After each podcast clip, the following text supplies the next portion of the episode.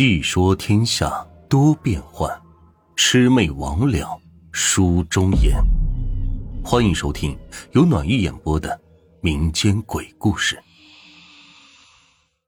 今天的故事名字叫《神秘的打火机》。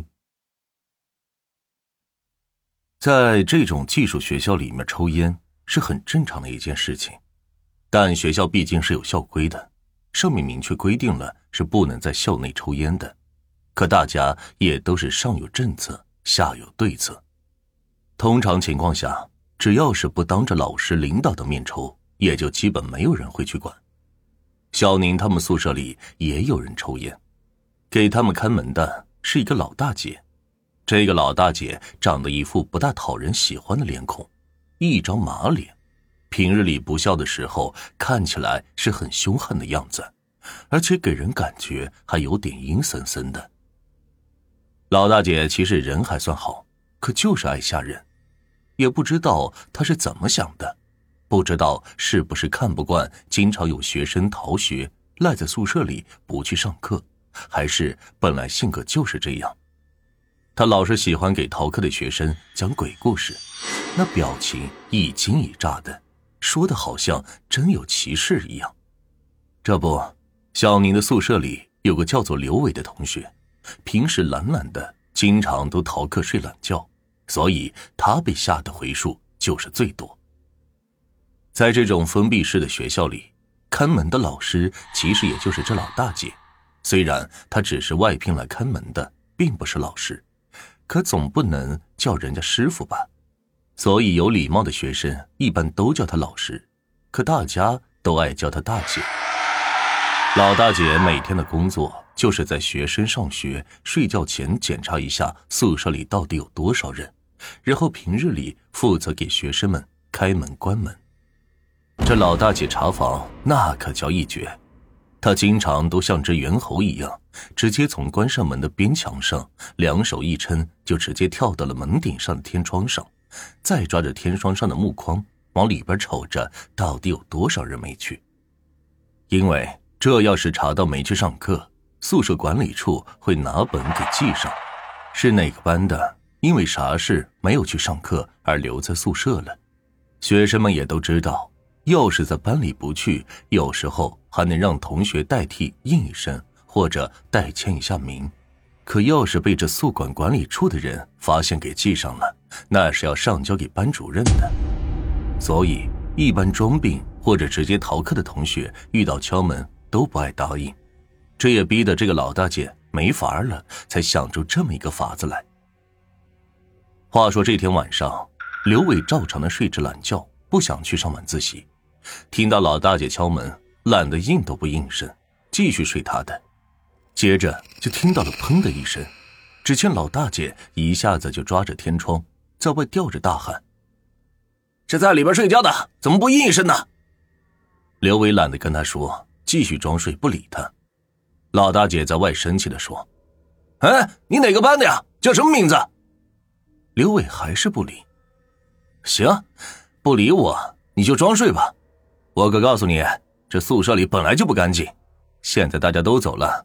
整栋楼可就只剩你一个人了，要是出了什么事你可别怪我没提醒你。然后砰的一声又跳了下去。接着刘伟就听到老大姐在外面念叨着：“哎，这周围的呀，这幺零六的装病不去上课呀，你们谁有空就去帮我给他叫起来，看他以后还敢不敢逃课。”随着老大姐的声音越走越远。刘伟在床上有点睡不住了。本来他胆子挺大的，可任谁在明明知道这楼不干净的情况下，听到这番话，他心里还能顺畅的？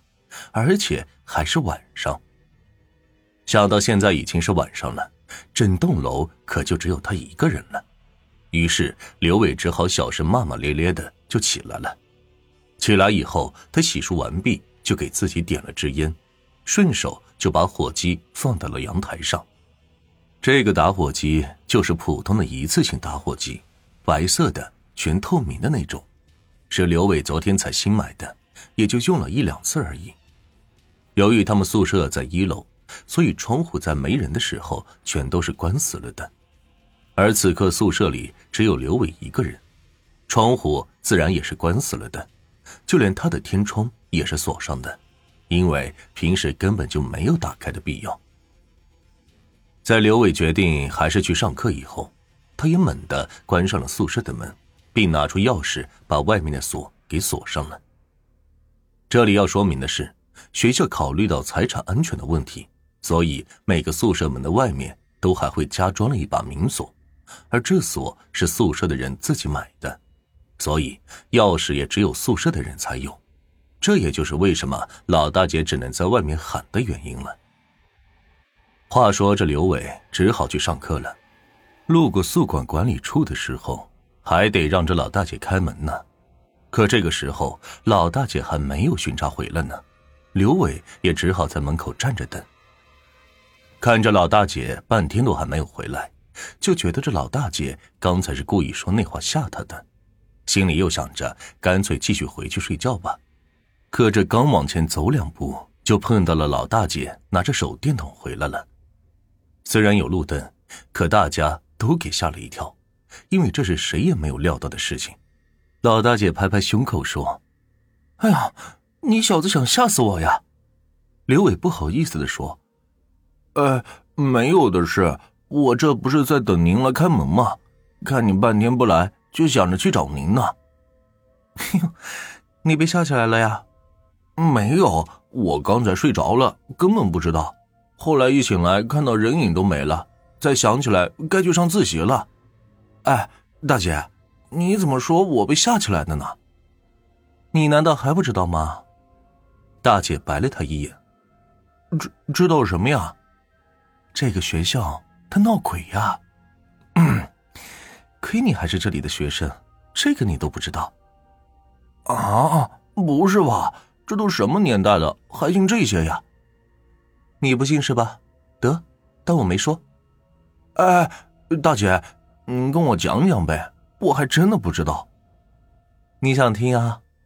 嗯，那好，我告诉你，在解放前呐，这东西可是满大街都是，不管白天晚上，到处都能看得到。去，您就吹吧，满大街都是，白天晚上到处都能看得到。我说的是真的呀，真的是到处都能看得到。那会儿的人命贱，到处都是死人。这家里穷的连埋都埋不起来，只有卷个烂席子往那一丢。这丢的多了，阴气就重了，可不就是满大街都是？大姐，难道您见过这东西？不是据说得开了天眼的人才能看得到吗？而且怎么连白天大太阳的也能看得到啊？我就有天眼呐，所以跟你说了，你都不信。谁跟你说白天没有的？白天比较少就是了。而且能在太阳底下出现的，那可都是凶死的，是很厉害的。啊，你你有天眼？那那东西是长什么样的呀？跟人一样，死的时候啥样，那就是啥样。只是他们不是走的，是飘的。有些看着是有脚的。但那是不会走的。他们有脸吗？你个小屁孩，懂什么呀？人要是能见到那东西的脸，就代表着你也快跟他去了。哎，我说你不是要去上课吗？老跟我在这聊什么呀？还不赶紧去上课？小心知道多了，他来找你。刘伟听了以后，就当听了回说书一样，也没怎么多想，就慢慢的去到教室。没一会儿就下课了，于是跟宿舍的人一起说说笑笑的就回到了宿舍。打开房门以后，跟往常一样，大家拿了烟相互分发着。可是刘伟记得自己临走的时候是把打火机放在窗台上的，可他去找了一圈，却什么都没有。哎，你们谁拿我打火机了呀？刘伟有些奇怪的问：“谁拿你打火机了呀？”没有啊，你打火机放哪儿了？我就放在窗台上了呀，这可是我昨天才买的。奇怪了，怎么不见了呢？哎，是不是你自己记错了呀？怎么会呢？我出门前上自习才抽了支烟呢，然后顺手就放在窗台上了。那你再找找，是不是掉地上了呀？大家都觉得奇怪，说的放在窗台上的，怎么到处找都不见踪影呢？哎呀，别找了，一个打火机而已，我这里有。大家都点上了烟，可刘伟不乐意了，他觉得很奇怪，明明走之前才放在窗台上的，这一点他很肯定，可这怎么就不见了呢？哎呀，我今天要非找到你不可，我就不相信你莫名其妙的就飞了。刘伟想着，就趴在地上到处找，可还是没有。他开始有点怀疑，是不是自己真的记错了。然后又到了桌子边上看了看，也没有。最后他只好放弃了，心想不见就算了。于是，一屁股坐回床上了。他刚坐下，手就习惯性的往前伸出去，撑在床上，结果却发现手好像碰到了什么东西。他往手边上是看过去，那打火机正好端端的躺在边上。哎，我找到了，在我床上呢。切，都说是你自己记错了吧？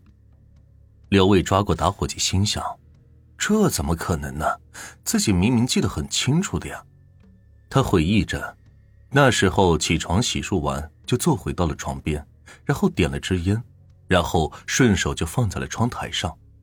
这些个动作的步骤还很清晰的记得非常清楚，可为什么就莫名其妙的跑到自己床上了呢？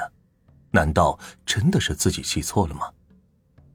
他有点疑惑的举着打火机看看，这一看不要紧，却让他是更加吃惊了。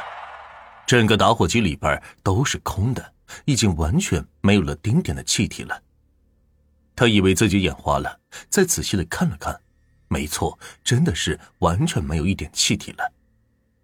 他奇怪的把打火机举高一点，对着顶上的日光灯仔细的观察着，完好无损啊，一点破损的痕迹也没有啊。他再把打火机放到自己鼻子底下闻着，一点气体外泄的味道也没有，甚至连残留的一点点味道也没有。他觉得有些不对了，问着：“哎。”你们进门的时候有没有闻到气体的味道啊？他心想，这整个宿舍在他走之后完全就是封闭着的，绝对是没有人进来的呀。先不说打火机为什么会莫名其妙的从窗台跑到自己床上，就算是自己记错了，可这窗户跟门都是全封闭着的。要是打火机自己气体外泄的话，那进门的时候肯定是能闻到一点气味的味道的。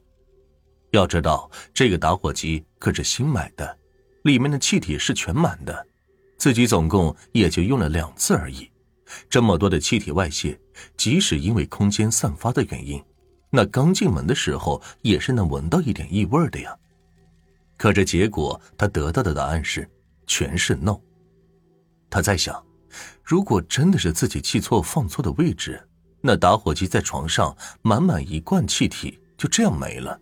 即使空间分散，真的什么也没有闻到的话，那自己的床单上也是一定会留下一点异味的。因为他的床单都是棉的，所以刘伟就爬到自己的床上，很认真的分辨着之前发现打火机的位置上的气体。这个位置是靠他的枕头偏下一点的位置，是不会有什么其他味道的。